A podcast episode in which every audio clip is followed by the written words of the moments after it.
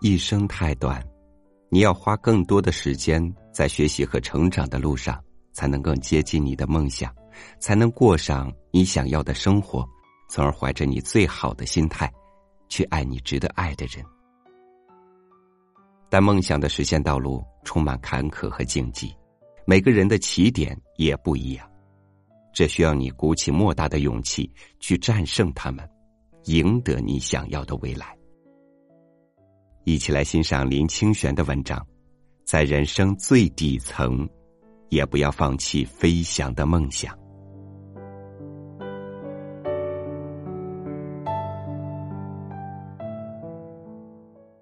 在人生最底层，也不要放弃飞翔的梦想。我的人生几乎是从最底层出发的。我生长在一个几乎没有文化和文明的地方，而且家庭十分贫困。我没有读过什么好的学校，学校里的老师经验也都很不足。就像给我们教英文的老师，其实他只是受了几个月的短训就上岗了，但这没有妨碍我们的成长。这位老师教我们用汉字来记住英文单词，土堆。就是 today，也是土堆，是 yesterday，而 tomorrow 就理所应当的变成了土马路。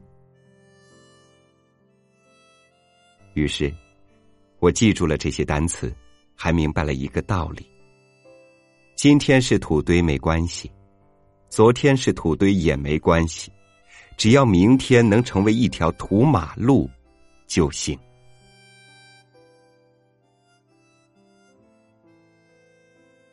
十七岁那年，我决定离开家乡。临行前，妈妈送了我一样东西，一个玻璃的瓶子，里面装着黑黑的东西。母亲说：“你别小看，这里面装了三样重要的东西，一样是拜祖先的香炉里的香灰，一样是农田里的土，还有一样是井里的水。”闽南人的祖先在离开家乡的时候都会带着这个，说是带着这个去到别处就不会水土不服，而且有了他们，走到哪里，哪里就是你的家乡。这个瓶子至今还摆在我的桌上，它让我明白了什么是家乡。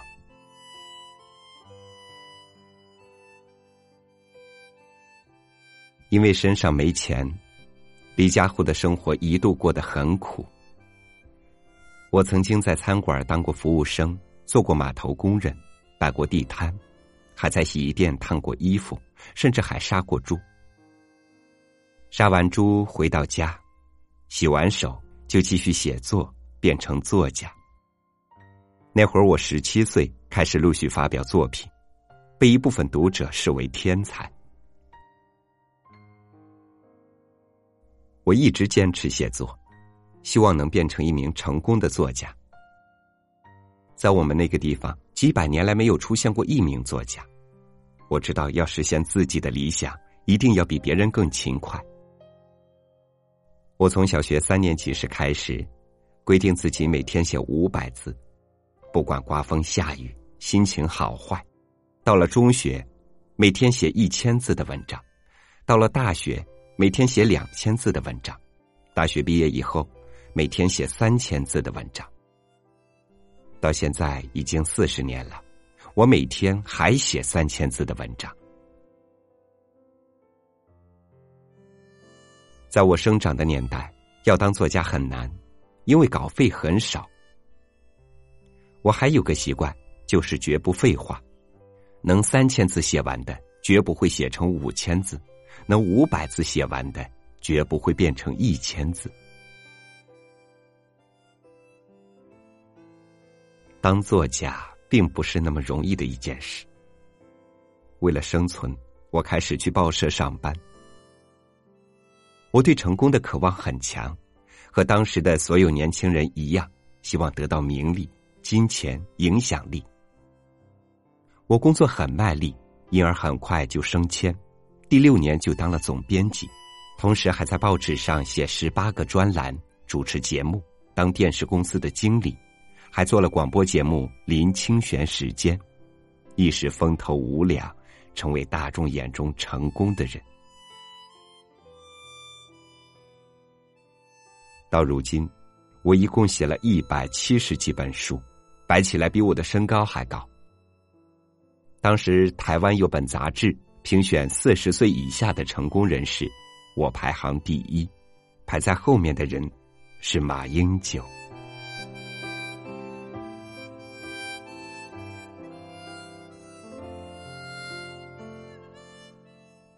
觉悟就是学习看见我的心。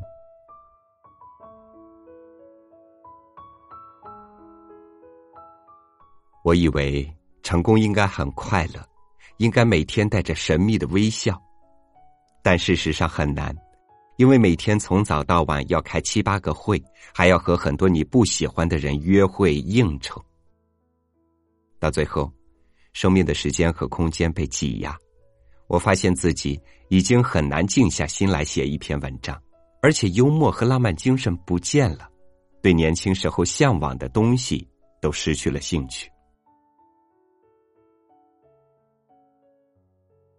有一天，我在报馆里等待看样刊，无聊的时候就翻开了一本书。开篇第一句话说：“到了三十岁的时候，要把全部的时间用来觉悟。如果到了三十岁还没有把全部时间用来觉悟，就会一步步走向死亡。”我当时很震惊，因为那会儿我已经过了三十岁了，却完全不知道觉悟是怎么回事。我开始思考，什么是觉悟？不久之后，我辞掉了所有的工作，到山上去闭关，去清修和思考，开始走进佛教的世界。清修持续了三年，这也是为什么后来我的作品中有了很多关于宗教的元素。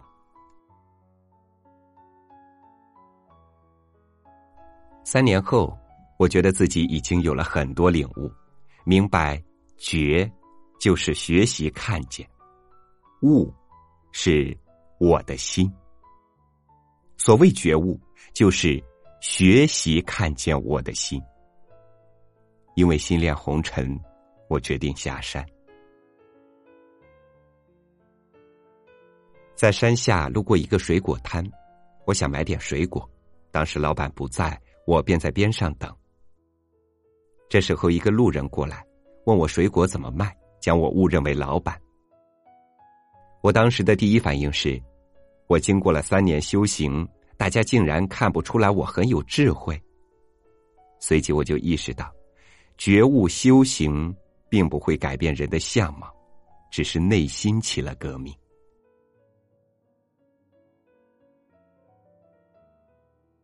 之所以讲觉悟，是因为现代社会。很多人看不到自己的心。我们把生活分成两部分，一部分是重要的生活，一部分是紧急的生活。会发现很多人都在紧急的生活，随波逐流，而不是重要的生活。什么是重要的生活？陪着爱人散步，躺在草地上看星星。有没有幽默感，懂不懂得爱和宽容，这些是重要的。而每天着急上班、学习、考试是紧急的。当人整天在紧急的事情里面打转的时候，琴棋书画诗酒花就会变成柴米油盐酱醋茶。要学会腾出一些空间，进入重要的生活。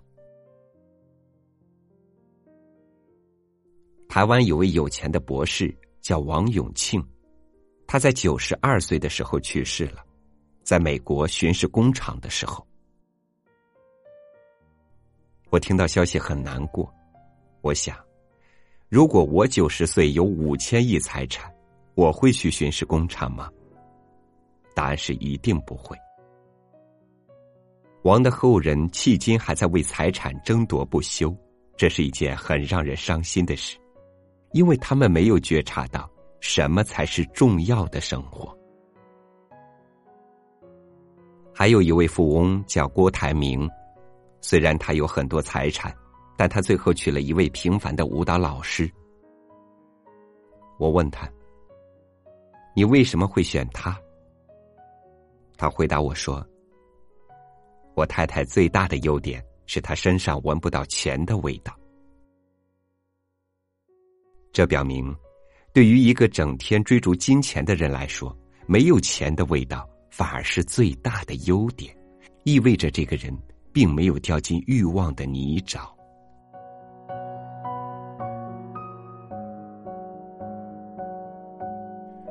再艰难时。也不要失去对人生真实价值的认知。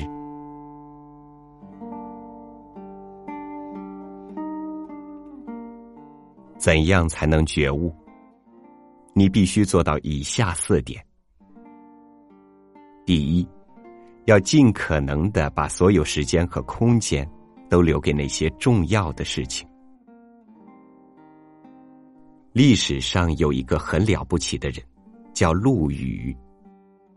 他是一名弃儿，长大后，他给自己取了陆羽的名字，意思是漂流在陆地上的一根羽毛。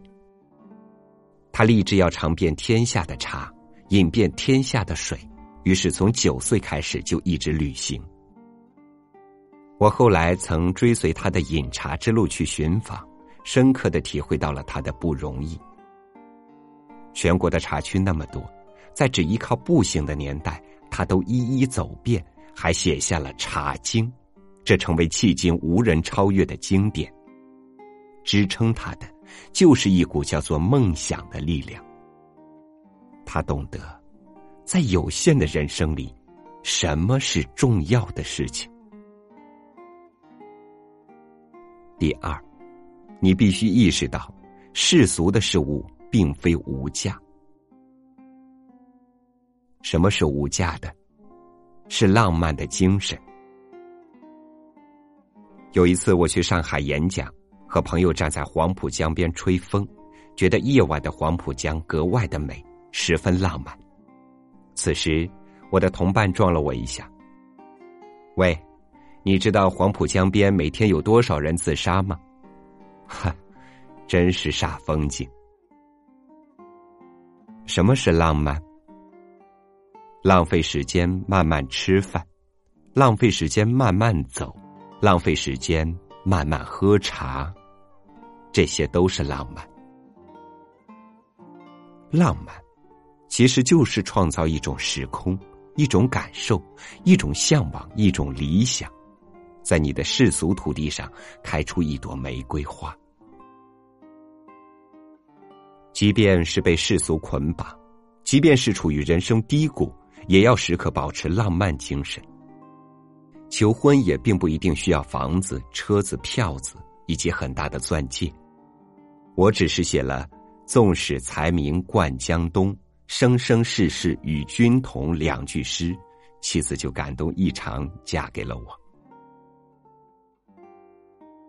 第三，不要失去对真实价值的认知。现代社会。很多人对价值的认知已经不那么清楚。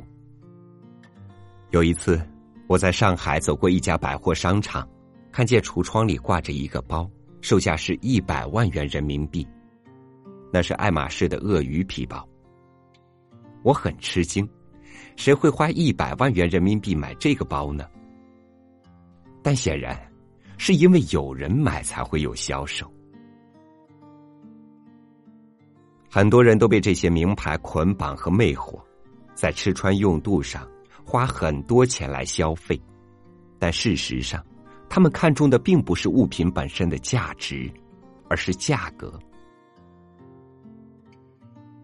我到商场里去买衣服，都会问服务员有没有没牌子的东西，只有撕掉牌子，物件才会回归本身的价值，因为我希望寻找的。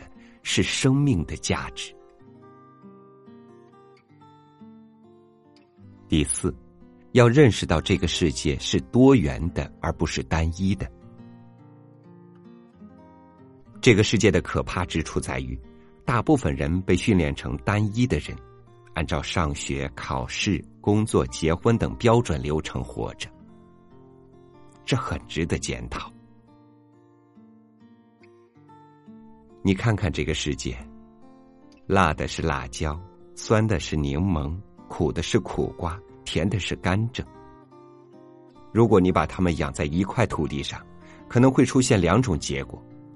全部死掉，或只有一种活下来。他们本来活在不同的土地上，有不同的成长经历。如果硬将它们放在一起，也许辣椒最后会变成苦瓜。人需要发展自己的特质，但是也要包容别人的不同，这个世界才会精彩。因此，家长也不要总拿自己的孩子和别人家的做比较，因为辣椒不需要和茄子比较，辣椒只要自己够辣就好。人从小就要发现自己最合适做什么，做什么才最快乐。我这一辈子一直想当作家，从来没有改变。清华大学举行一百年校庆的时候，有学生问我。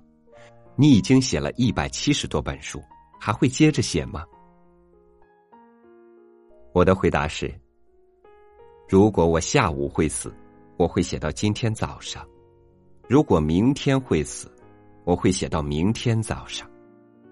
我已经写了四十多年，一直在想，我最好的作品还没有写出来，我要一直努力。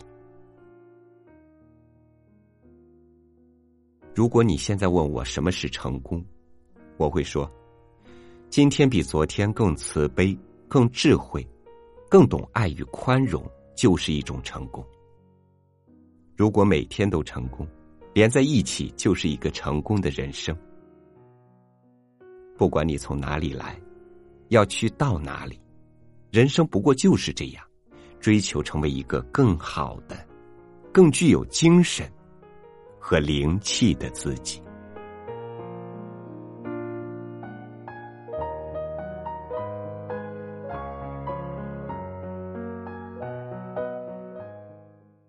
回头看看自己走过的路，有多少时间和精力是浪费在了抱怨、叹息、羡慕、幻想上呢？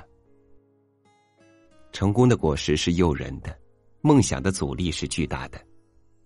但是每天承受一点。来换取每天离梦想的更进一步，你想要的未来就在不远的前方。追逐梦想的路上，有三六五读书的一直陪伴。欢迎关注微信公众号“三六五读书”，和更多人一起分解梦想的疼痛，分享梦想的甘甜。我是超宇，明天见。不论失去了什么，都没痕迹每次让泪水去灌溉梦想，开出奇迹。我要的坚强，不是谁的肩膀，怀抱是个不能停留的地方。这世界多拥挤。就有多匆忙，用所有的寂寞时光